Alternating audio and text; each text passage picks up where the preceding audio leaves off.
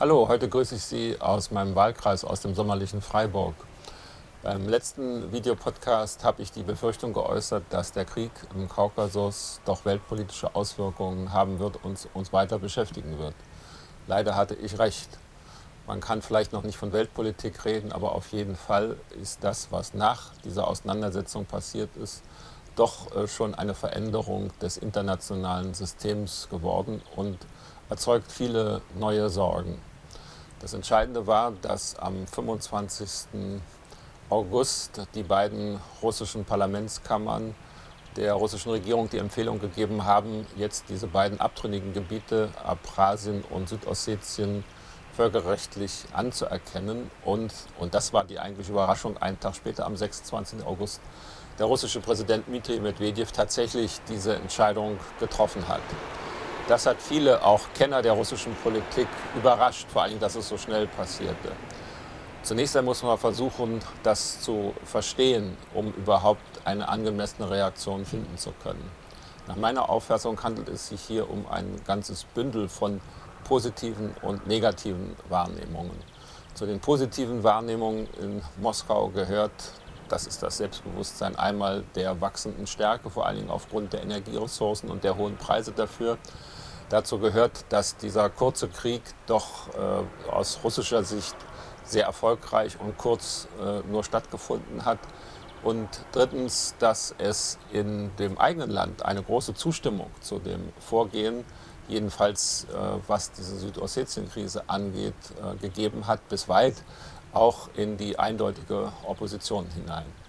Aber es gibt auch negative Erfahrungen. Dazu gehört nach wie vor das Kosovo-Thema, die Erfahrung, dass hier die Weltgemeinschaft gegen den russischen Protest das Kosovo äh, in der Selbstständigkeit anerkannt hat. Dazu gehört die Erweiterung der NATO bis hin jetzt zur Stationierung von amerikanischen Antiraketenwaffen in Polen und das Radar in Tschechien. Dazu gehört auch die aus russischer Sicht völlig unangemessene Reaktion des Westens mit seiner Kritik am Vorgehen in Südossetien, wo äh, man vermisst in Moskau, dass auch mal festgestellt wird, wer eigentlich hier angefangen hat nämlich eben aus russischer Sicht ähm, äh, eindeutig die Schuld bei Saakashvili, dem georgischen Präsidenten, mit seinem Befehl, die Grenzen zu überschreiten. Diese komplexe äh, Motivierung in Moskau führt zu Schwierigkeiten beim Finden einer richtigen Reaktion. Die Bandbreite der Empfehlungen ist enorm breit.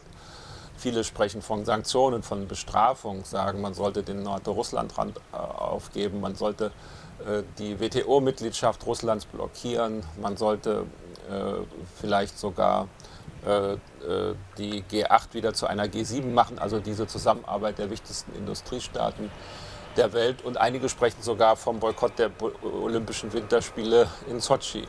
Das Problem dabei ist, dass vieles davon mindestens ebenso nachteilig ist für die westliche Seite für, wie für die russische Seite, weshalb wir eben auf der anderen Seite dieses breiten Bandes auch viele Empfehlungen haben, schlicht und einfach zu versuchen, im Dialog mit Russland zu bleiben, was natürlich nicht heißt Business as usual. Ich höre jetzt viel von ängstlichen Reaktionen, auch in meinem Bürgerbüro. Es gibt Leute, die Angst haben über ihre Verwandten, über ihre Freunde in anderen Ländern rund um äh, Russland. Ich glaube, dass das verständlich ist, aber letzten Endes nicht begründet. Russland ist nicht über Nacht irgendein Monster geworden oder ist zum Kalten Krieg zurückgekehrt, obwohl diese Gefahr natürlich ernst genommen werden muss. Äh, Im Gegenteil, es gibt auch einige hoffnungsvolle Ansätze. Das eine ist, dass ja immerhin die Europäische Union erfolgreich hier eine Vermittlerrolle zur Beendigung des Krieges mit diesem Sechs-Punkte-Plan, so schwierig er auch in der Interpretation ist, geleistet hat. Das ist sehr positiv, dass das Europa gelungen ist. Und das Zweite ist, ich gebe immer noch nicht die Hoffnung auf, dass es doch für Russland sehr, sehr interessant ist, weiter mit der EU zusammenzuarbeiten, auch für die Modernisierung der eigenen Volkswirtschaft. Schon jetzt gibt es Kritik in Moskau auch an diesen Maßnahmen des russischen Präsidenten, weil sie sich eben negativ auf die Wirtschaft auswirken. Wir haben sozusagen einen Kurszusammenbruch jetzt in Russland erlebt. Russland braucht die Partnerschaft mit dem Westen und solange eine rationale Politik dort gemacht wird, gibt es auch die Hoffnung, dass nach den ganzen Problemen, die wir jetzt haben, doch eine Rückkehr zur Vernunft hier stattfinden kann. Dafür will ich mich jedenfalls einsetzen. Vielen Dank fürs Zuhören.